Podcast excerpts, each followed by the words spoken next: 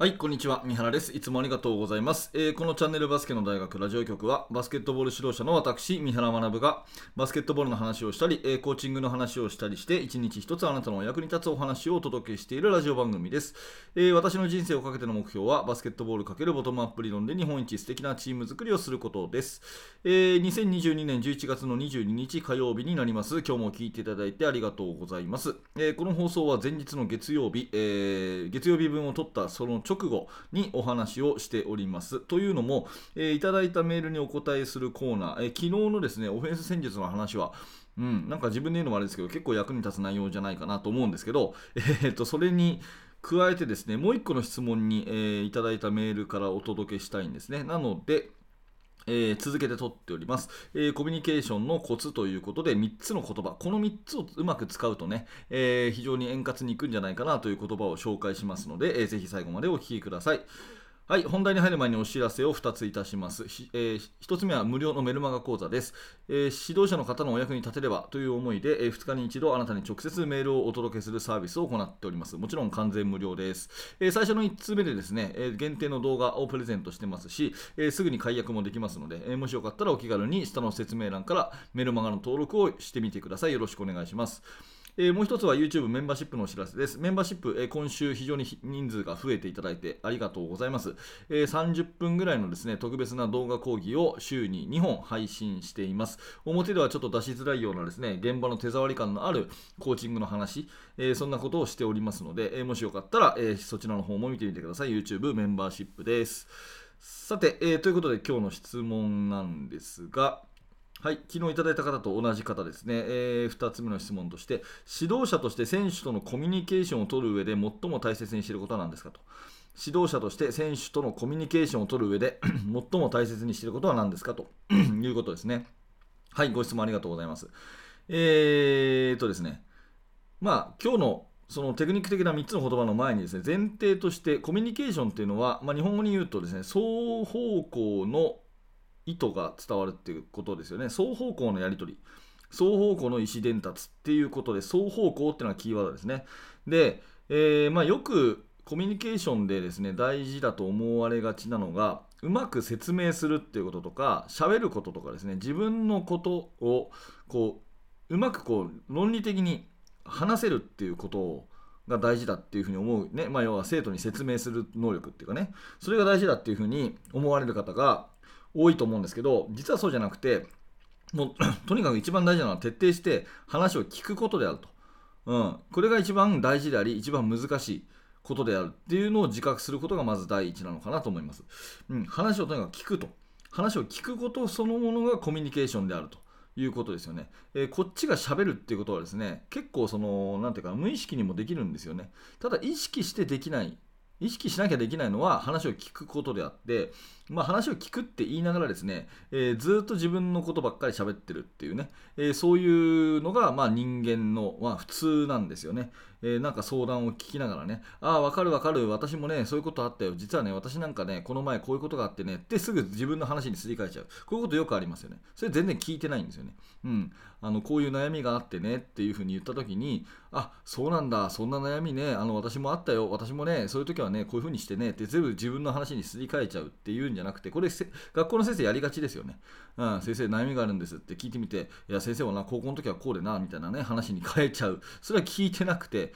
えー、受け手からすると、えー、聞いてもらってるって感覚はえらあの抱かないんですね。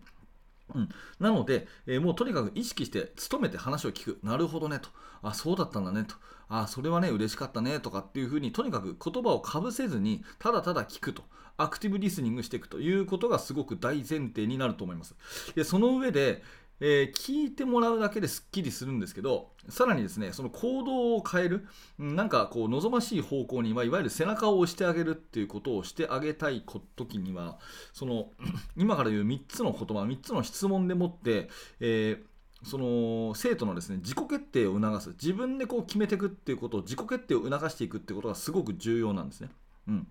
で今日の本題の3つの言葉なんですけどまず1つ目は「どうしたの?」ってことですね。どうしたのって質問。どうしたのっていう質問が1個目。で2つ目がですねどうしたいのってことですね。どうしたいので私はよく言う言い回しだと、どんな自分になりたいのって言い方をしますけども、まあ、どうしたいのってどうなりたいの本当は何がしたいのって、うん、どうなりたいっていうことを言うと。うん、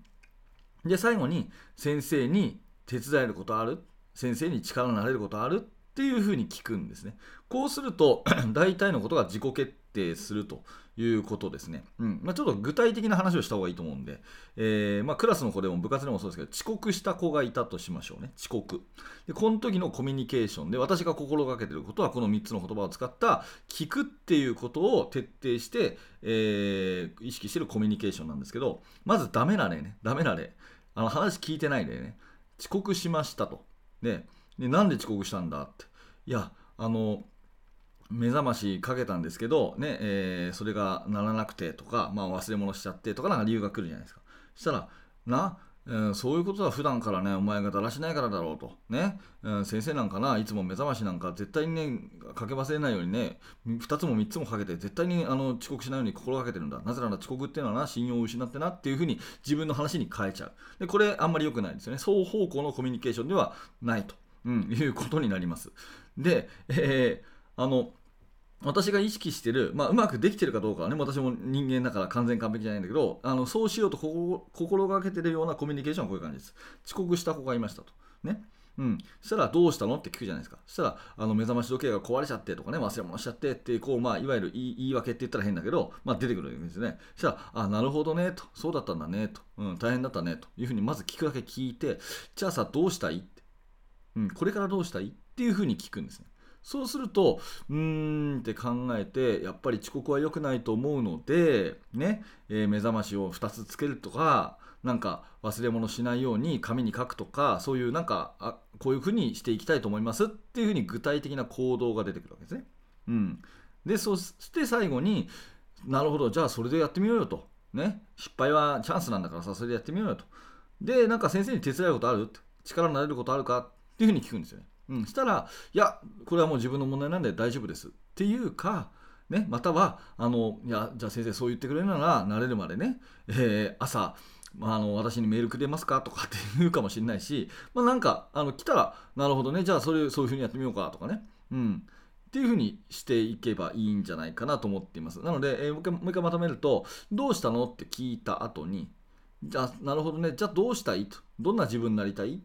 うん、っていうふうに聞く。そしてその最後に、じゃあ先生に力になれることあるかっていうふうに聞く。この3つをね、うまくこう織り交ぜながらやっていくと、えー、生徒の自己決定が促されるんじゃないかなというふうに思っていて、もちろんいろんな状況あるからね、この型通りに行くかどうかわからないけど、まあ、そのあり方としては話をとにかく聞くと。聞く。で、何か 行動変容を促すときは自己決定。行動変容を促すときは自己決定にさせていくというところが、すごくいいコミュニケーションなんじゃないかなと思います。これまさにコミュニケーションですよね。こちらからの発問と相手方のその意思決定のバランスがいいですよね。うん、ただ前者の方でね、うん、あのどうしたのって聞いて、これこれこうでって言ったらね、いや、そんなんだからだらしないんだっていう、まず価値観の押し付け、そして、えー、お前は日頃からこうだっていうね、えー、こじつけですよね、えー、そして自分だったらね、先生だったらこういうふうにしてるぞとかね、っていう自分の話をしてっていうのはバランスが悪いですよね。バランスが悪い。あのとにかくこっちからのプッシュが強いじゃないですか。だからそういう風にならないように双方向の、ね、バランスってことも考えたときに、とにかく徹底して聞くぐらいがちょうどいいということが基本的なあり方であって、えー、それの具体的な形としては、ね、のどうしたの？どうしたいの？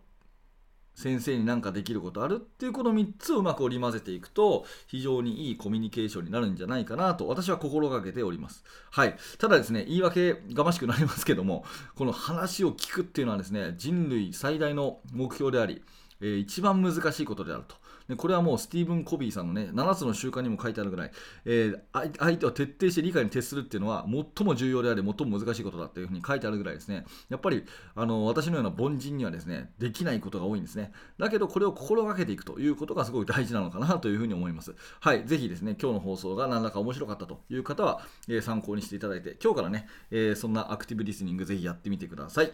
はい、ということで、えー、ありがとうございました。えー、質問にね、えー、お答えする形でお届けしましたけれども、このチャンネルではいつもバスケットボール、そしかそれからコーチングね、えのいろんな話をしております。今日の放送が面白かった、興味が持てたという方は、ぜひチャンネル登録をして、また明日の放送でお会いしましょう。はい、最後までありがとうございました。三原学でした。それではまた。